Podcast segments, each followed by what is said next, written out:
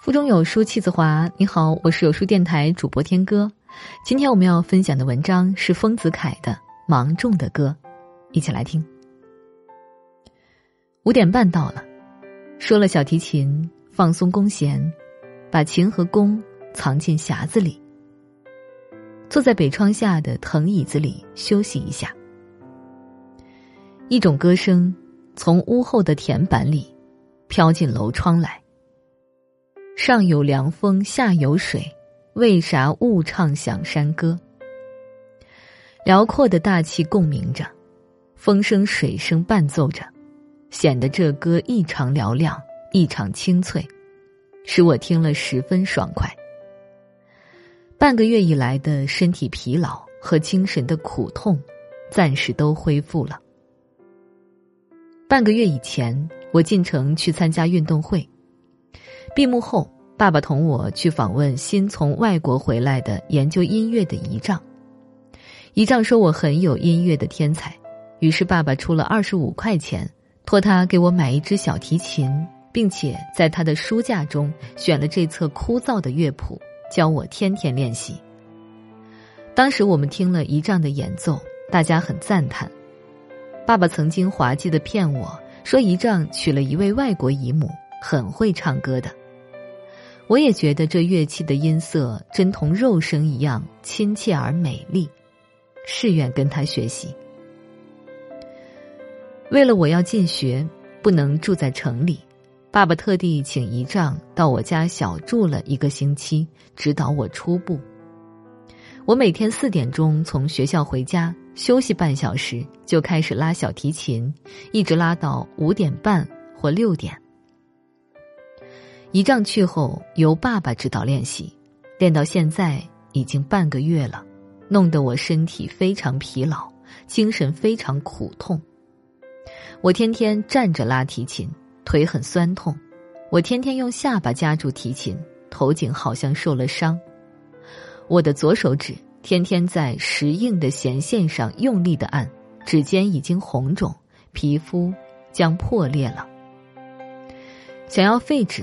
辜负爸爸的一片好意，如何使得？他以前曾费七十块钱给我买风琴，为了我的手太小，搭不着八个键板，我的风琴练习没有正式进行。如今又费二十五块钱给我买提琴，特地邀请姨丈来家教我，自己又放弃了工作来督促我。这回躺在半途而废，如何对得起爸爸？躺再忍耐下去，实在有些吃不消了。怪来怪去，要怪这册练习书太没道理，天天教我弹那枯燥无味的东西。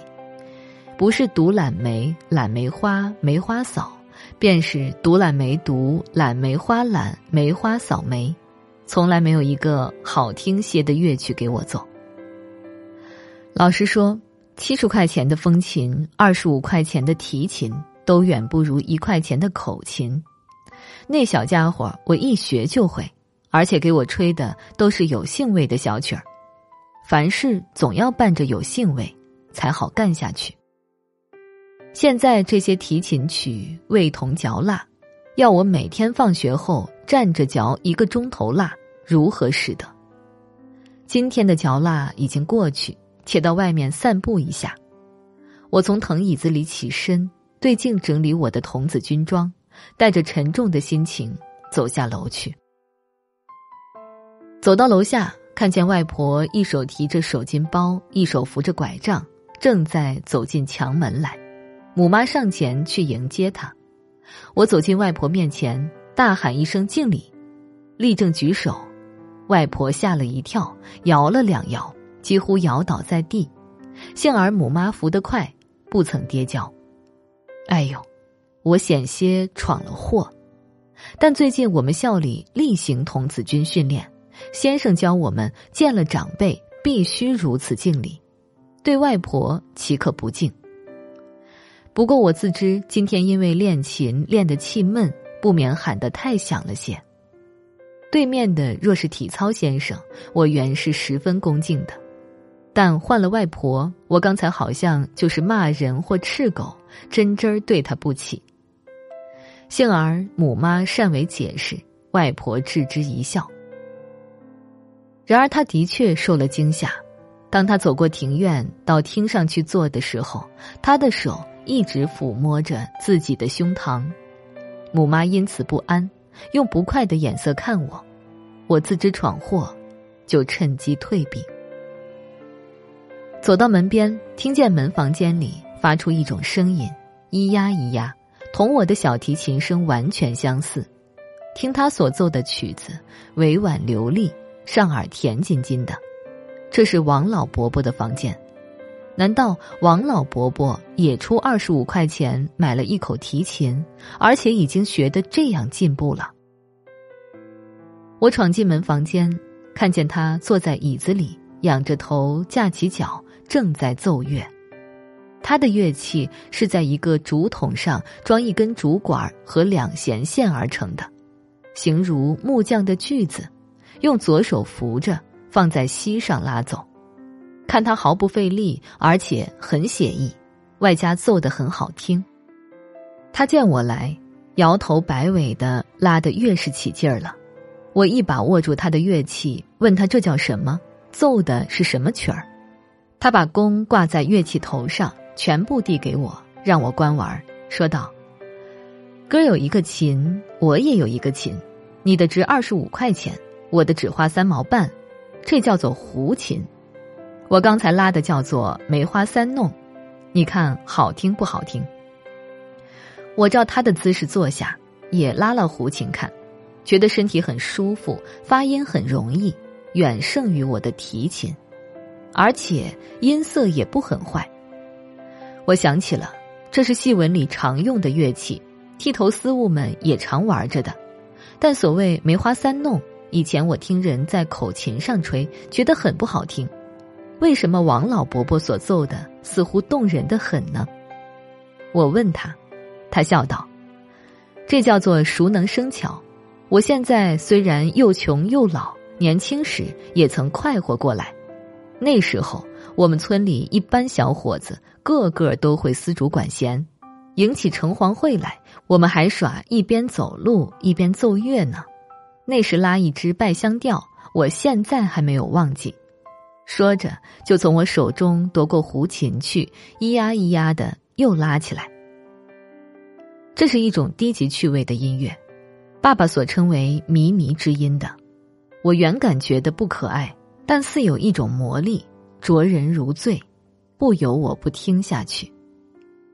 听完了，不知不觉的从他手里接过胡琴来，模仿着他的旋律而学习起来了。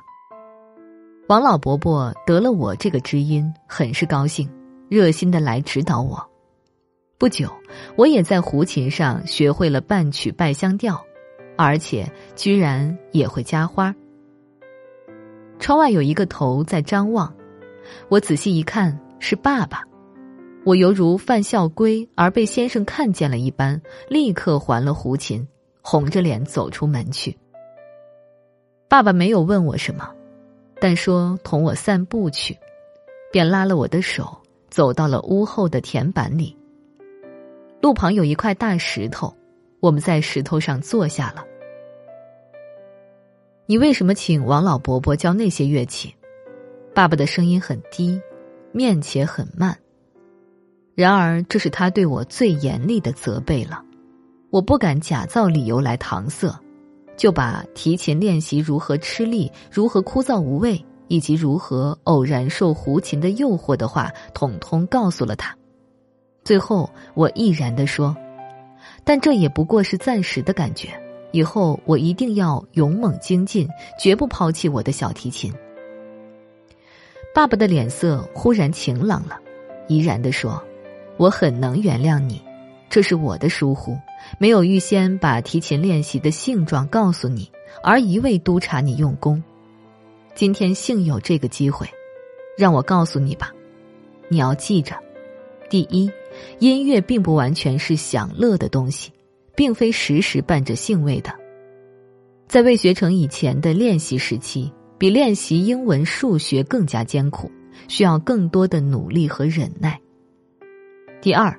人生的事，苦乐必定相伴，而且成正比例，吃苦愈多，享乐愈大；反之，不吃苦就不得享乐，这是丝毫不爽的定理，你切不可忘记。你所学的提琴是技术最难的一种乐器，需得下大决心，准备吃大苦头，然后可以从事学习的。从今天起，你可用另一副精神来对付它，暂时不要找求享乐，且当它是一个难关。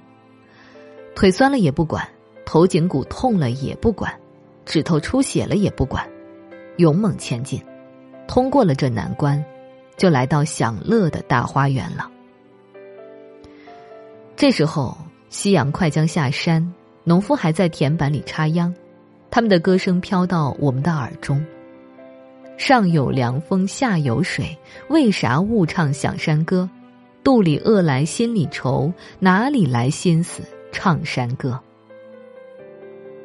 爸爸对我说：“你听，农人们的插秧歌，芒种节到了。”农人的辛苦从此开始了，插秧、种田、下肥、车水、拔草，经过不少的辛苦，直到深秋方才收获。他们此刻正在劳苦力作，妒积薪酬，比你每天一小时的提琴练习辛苦的多呢。我微微的应着，跟着他缓步归家。回家再见我的提琴。他似乎变了相貌，由嬉笑的脸变成严肃的脸了。